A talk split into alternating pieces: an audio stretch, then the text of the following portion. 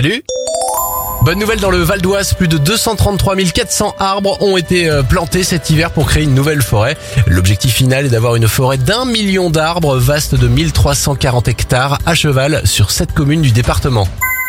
Bonne nouvelle pour la sauvegarde des espèces, environ un million de tortues du fleuve Amazon ont été relâchées le long de la frontière entre le Brésil et la Bolivie. Le but, préserver l'espèce dont l'écosystème a été menacé par le changement climatique et l'activité humaine. Enfin, 17 enfants hospitalisés aux Antilles et en Guyane ont vécu de belles fêtes de fin d'année. Ils sont partis en Laponie à la rencontre du Père Noël grâce à l'association Carlessimo et Air Caraïbes. C'était votre journal des bonnes nouvelles. Pour le retrouver en replay, rendez-vous maintenant sur notre site internet et notre application Radioscoop. Bonne année